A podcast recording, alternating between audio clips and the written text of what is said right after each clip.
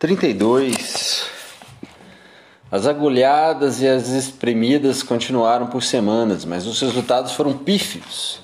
Quando uma espinha desaparecia, outra despontava.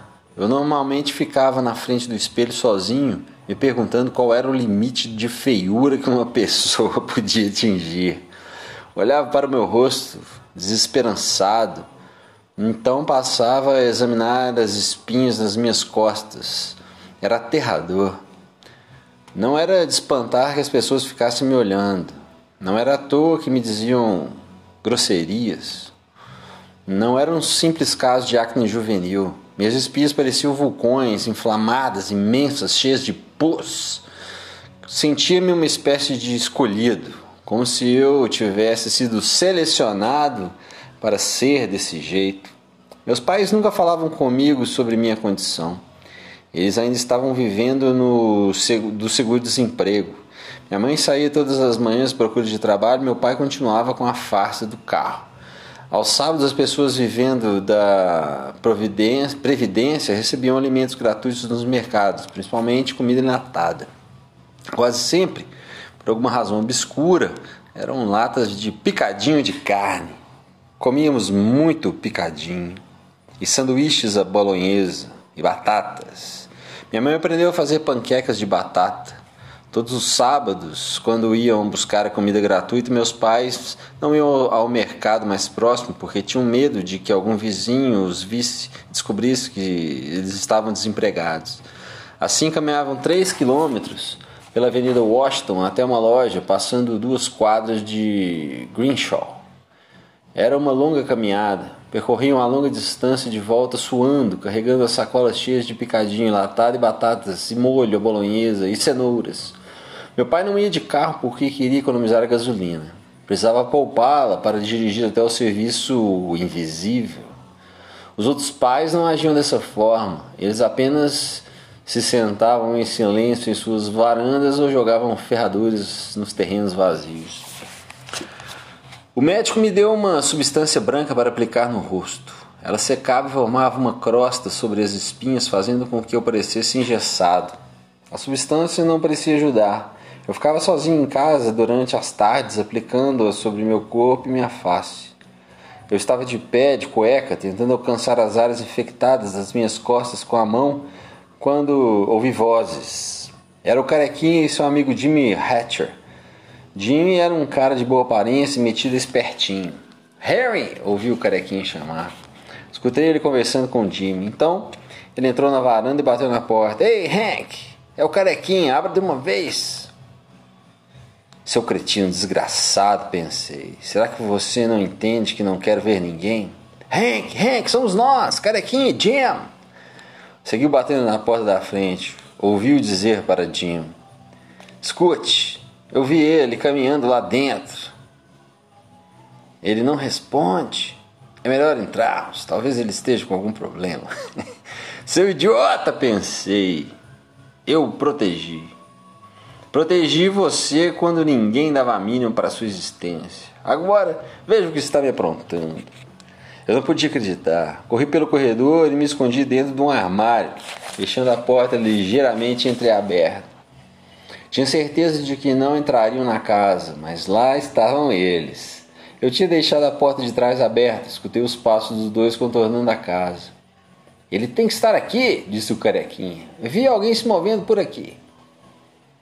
Jesus Christ, pensei, será que não tenho o direito de caminhar na minha própria casa? Eu estava agachado dentro do armário no escuro, sabia que não podia deixá-los me encontrar ali. Escancarei a porta e saltei para fora. Vi os dois parados na sala da frente. Corri até lá. Deu fora daqui, seus filhos da puta! Eles me olharam. Deu fora daqui, vocês não têm o direito de estar aqui dentro. Deu fora antes que eu mate vocês. Saíram correndo em direção à porta de trás. Vão, não pare, eu mato vocês! Ouvi quando eles correram pela entrada do carro e então pela calçada. Não queria mais vê-los. Fui até meu quarto e me estiquei na cama. Por que queriam me ver? O que poderiam fazer? Não havia nada a ser feito, não havia nada a ser dito. Dois dias depois, minha mãe não saiu à procura de emprego. e não era dia de eu ir até o Hospital Geral do Condado de Los Angeles. Assim ficamos os dois juntos em casa. Isso não me agradou. Eu gostava de ter lugar só para mim. Escutava se movendo pela casa e ficava em meu quarto. As espinhas estavam piores do que nunca. Chequei meu mapa de voos. O da 1h20 se aproximava. Comecei a ouvi-lo. Estava atrasado. Era 1h20 e ele ainda não havia passado. Sobrevoou a casa com 3 minutos de atraso. Então escutei a campainha tocar e minha mãe abrir a porta. Emily, como você está? Olá, Katie. Como vai você? Era minha avó. A essas alturas já bem velhinha. Podia ouvi-las conversar, mas não conseguia distinguir o que estavam dizendo. Agradeci por isso. Conversaram por cinco ou dez minutos, então escutei os passos delas no corredor, vindo em direção ao meu quarto. Vou enterrar todos vocês, ouvi minha avó dizer. Onde está o garoto? A porta se abriu e minha avó ficou parada na soleira. Olá, Henry! Ela disse.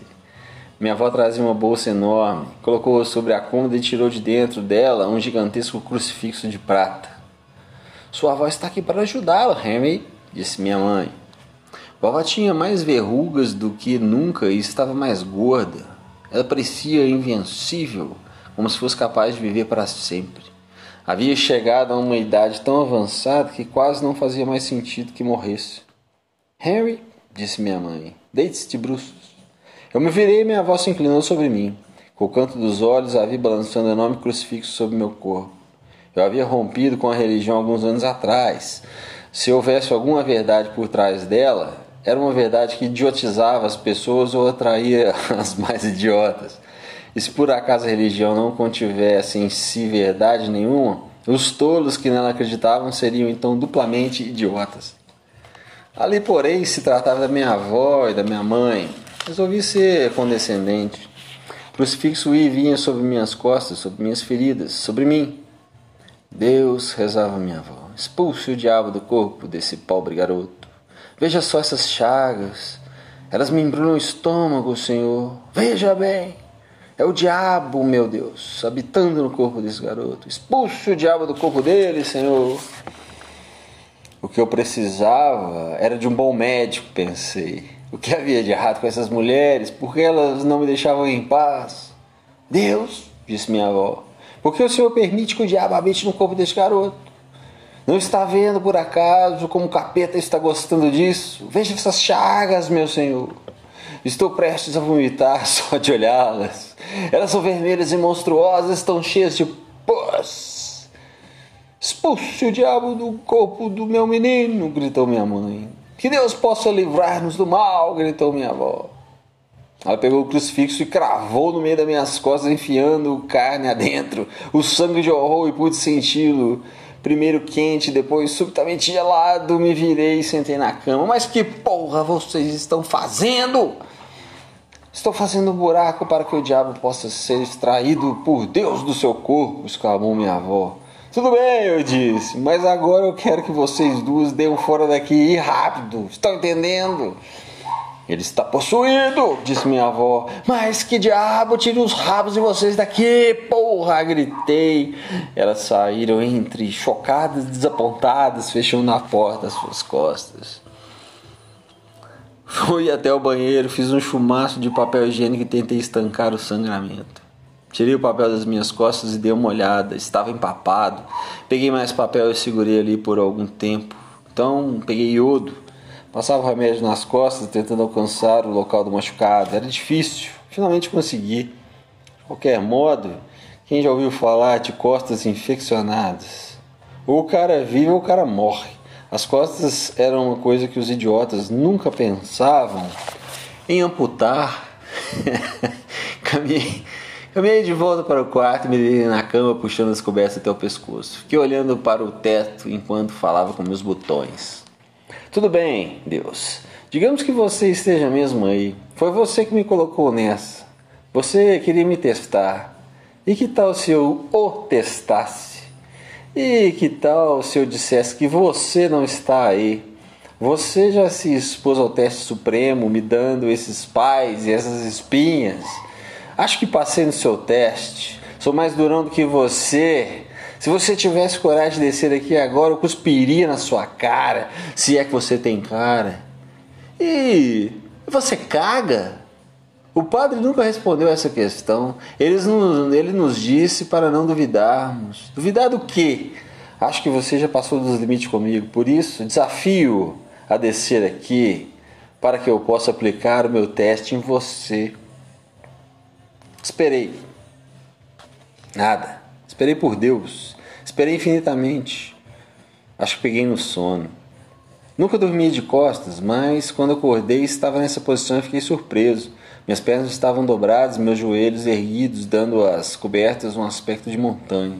Quando olhei para essa montanha de cobertura, vi dois olhos me encarando. Eram olhos sombrios, negros, vazios, olhando para mim, cobertos por um capuz, um capuz negro e pontudo, como os usados pela Ku Klux Klan.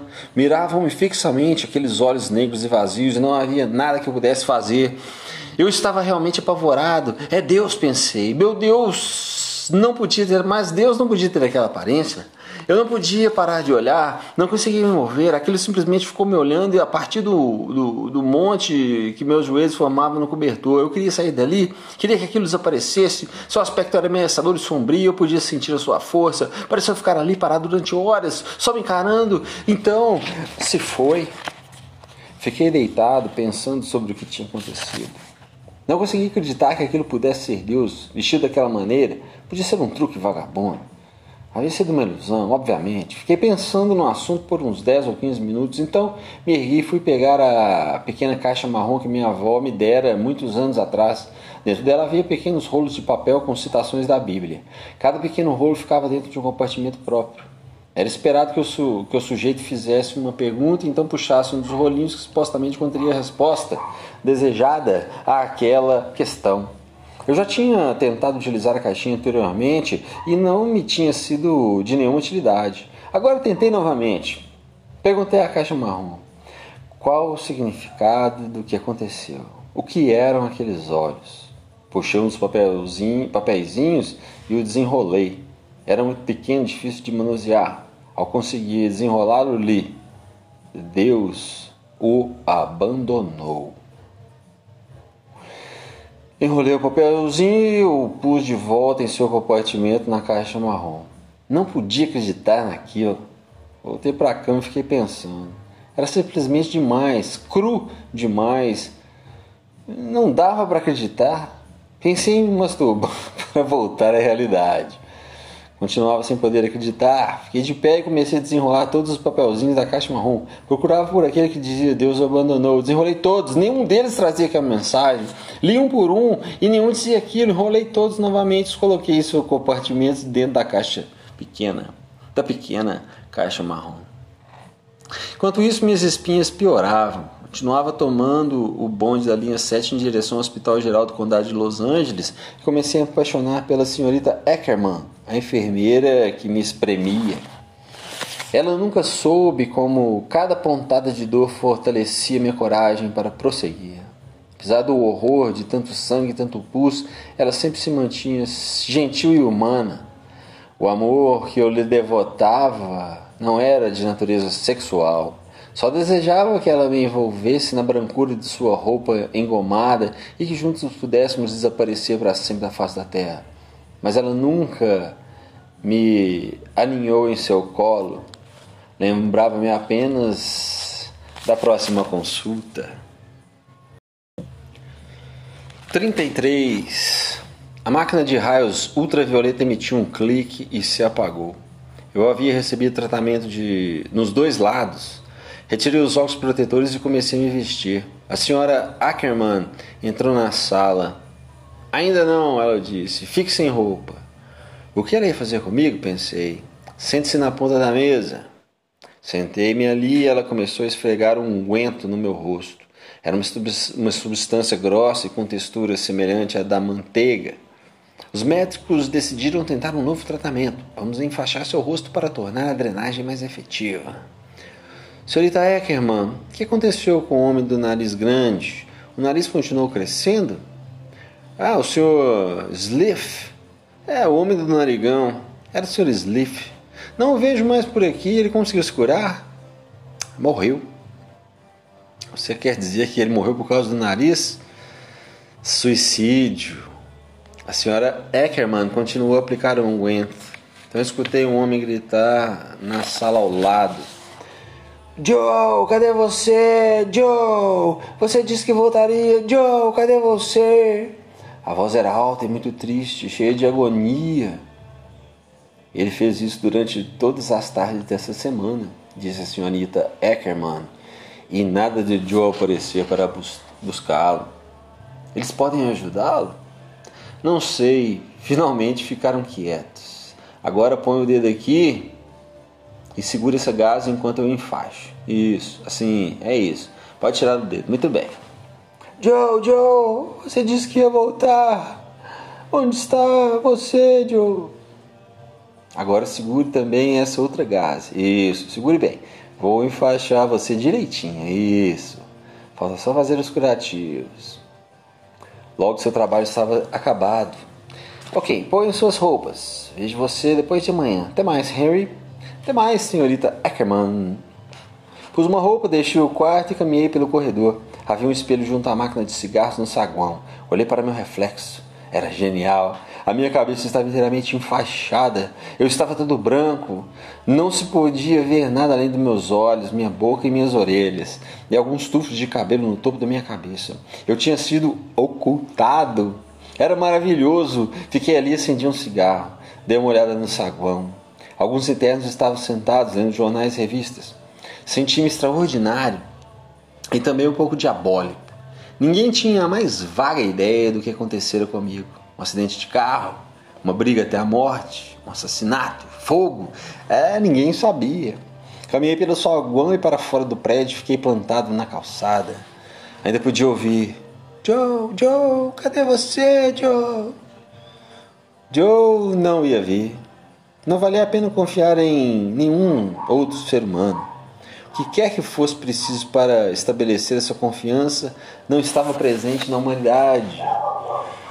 Na volta, no bonde, sentei no fundo, fumando cigarros pelo buraco da boca em minha cabeça enfaixada. As pessoas me olhavam, mas eu não dava a mínima. Havia mais medo do que horror em seus olhos.